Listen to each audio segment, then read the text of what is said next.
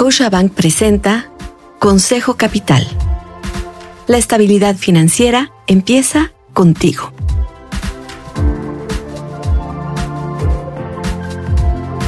Hola, soy Susana Sáenz y quiero darte la bienvenida a Consejo Capital. En este episodio platiqué con Luis González, vicepresidente y codirector de inversiones de Franklin Templeton México, sobre el mercado bajista o bear market, cómo se da, por qué y si hay oportunidades de inversión. Una conversación con expertos para alcanzar tus metas. El SP 500 es uno de los índices de Wall Street con mayor relevancia al ser el más representativo del pulso del mercado. Este índice agrupa 500 compañías con acciones que cotizan en el New York Stock Exchange o Nasdaq y forma parte del 80% de toda la capitalización del mercado de Estados Unidos.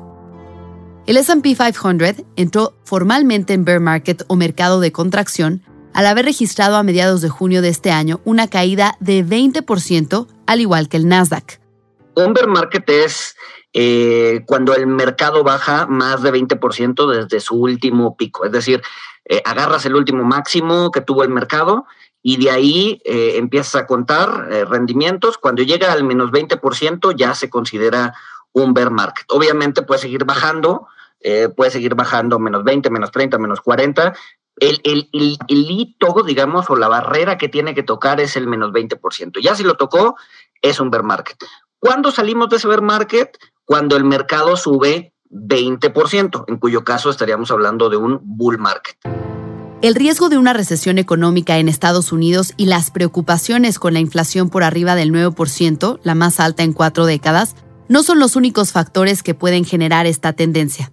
¿Qué nos dice la historia? Históricamente, eh, hablando de bear markets y probablemente de burbujas que se desinflan, ¿no? Que generalmente van de la mano. A ver, no necesariamente tienes que tener un, un bear market cuando se está desinflando una burbuja, puedes tener simplemente una baja de 20% y listo, pero también generalmente cuando se da una, una un, cuando se poncha una burbuja financiera, también tienes un bear market y generalmente eso sucede cuando eh, las tasas empiezan a subir, es decir, cuando los bancos centrales se ponen en modalidad restrictivo hawkish eh, y entonces eh, pues tienes que el dinero se encarece eh, por acá hay que acordarnos que la tasa es el, el valor del dinero, eh, el dinero se encarece y por lo tanto eh, las valuaciones empiezan, empiezan a sufrir, ¿no?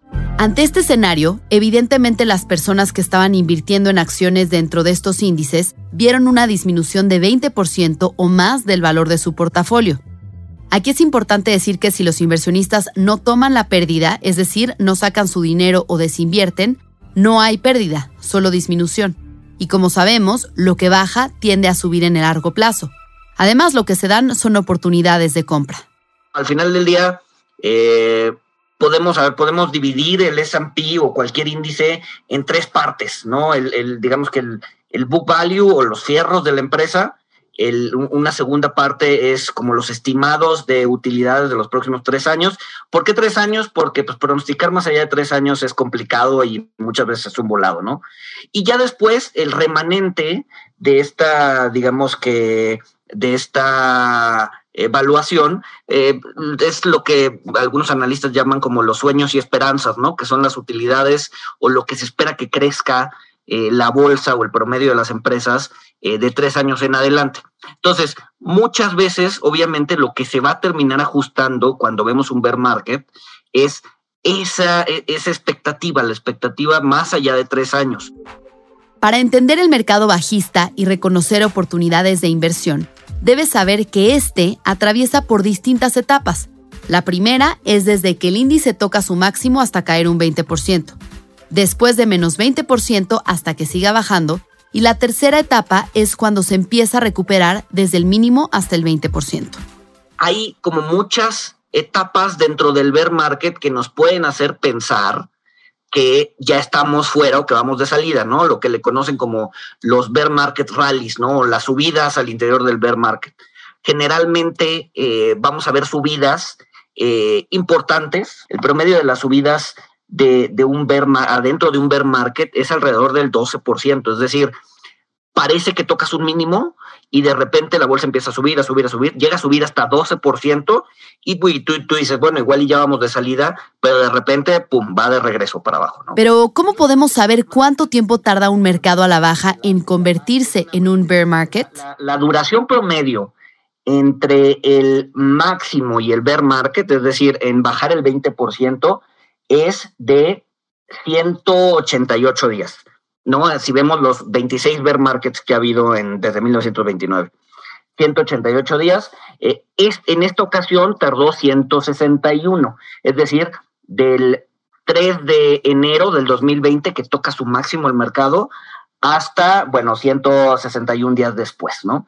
Y generalmente entre el bear market y el mínimo tarda 108 días, es decir, digamos que todo el proceso del bear market entre el máximo y el mínimo tarda alrededor de 300 días. ¿no? En este proceso, al 5 de julio, eh, llevamos apenas 183 días. Entonces, si creemos en el promedio, pues todavía nos faltan unos dos, tres meses más de, de sufrimiento. Luis González me dijo que históricamente entre el mínimo y el bull market, el proceso tiende a ser mucho más rápido. Generalmente tarda 88 días y suele ser muy violento pero hay que fijarse bien si estás viendo un mínimo o un market rally. González dice que los 10 días posteriores de tocar el mínimo son muy importantes, ya que generalmente se da un rebote. En promedio la bolsa sube entre 10 y 15%. El problema es saber dónde y cuándo es el mínimo. Dado que no sabemos cuál es el mínimo ni cuánto va a durar realmente, eh, pues creo que lo mejor que podemos hacer es, eh, si ya estamos totalmente invertidos, pues aguantar, ¿no? O sea, ya eh, o sea, tenemos que ver un poquito más allá de la siguiente semana, ¿no? Eh, pensar en el largo plazo, saber que en el largo plazo vamos a volver a tocar un máximo, quién sabe cuándo, pero lo vamos a hacer. Entonces, este, pues aguantar y no, no desesperar, no, no salir a vender.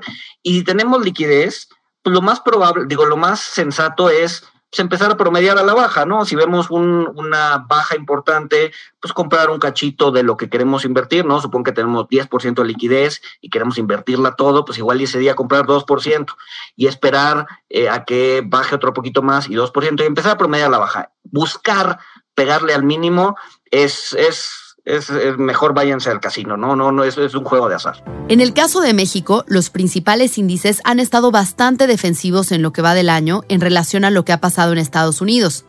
González asegura que se debe a que el mercado estadounidense tiene un componente muy importante que son las tecnológicas que han caído más rápido.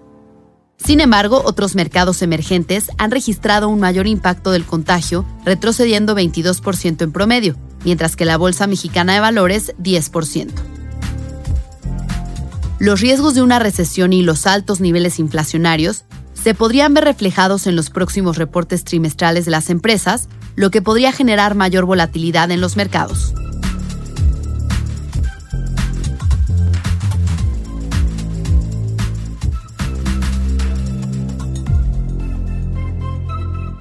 El dato de la agenda financiera que impacta tu estrategia.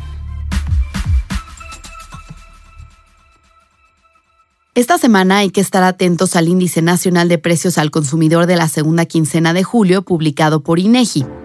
Los primeros 15 días de este mes, los precios continuaron al alza con un aumento de 0.43% respecto al mes anterior. Con este resultado, la inflación general anual fue de 8.16% por encima de las expectativas del mercado.